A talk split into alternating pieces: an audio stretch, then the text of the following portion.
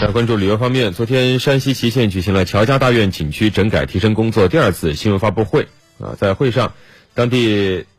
祁县人民政府副县长董永兴表示，乔家大院景区被取消了五 A 旅游景区质量等级以来，已经取缔了四塘园主景区中的商铺摊点、占道照相及演出等商业活动，清理了徐家大院地产等景区无关的广告。景区内一千零五十平米的商业已经彻底取缔，关闭店铺二十九个。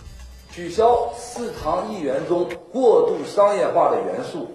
共关闭店铺二十九个，腾退店面一千零五十平米。下一步将利用腾退出来的店面和商铺了，进行进一步的布展，进一步的丰富我们乔家大院晋商文化的内涵。对六号院内借书法表演、兜售书法作品的行为，也进行了坚决取缔。景区范围内所有的建筑垃圾已经全部清理完毕。十天内，我们一共清理垃圾一点二万方，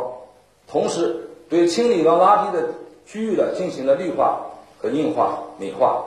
新增绿化面积三万余平方米。游客苟秉辰曾在二零一一年参观过乔家大院，此行他们一家四口驱车从西安而来。八年间，乔家大院在他的眼中发生了很大的变化。呃，以前来是小、精致，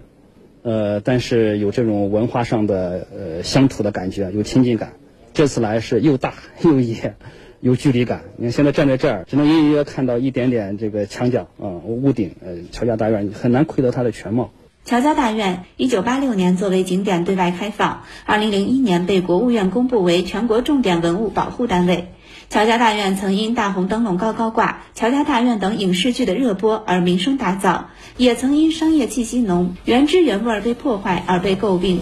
嗯，现在这种景区也是全国比较通行的一种模式，发自内心不太喜欢，因为这种。大面积的圈地，这种仿古建筑，实际上用我的观点来看，实际上是大量的伪文化，而且这种过度商业化，其实对呃乔家大院本身的这种它的文化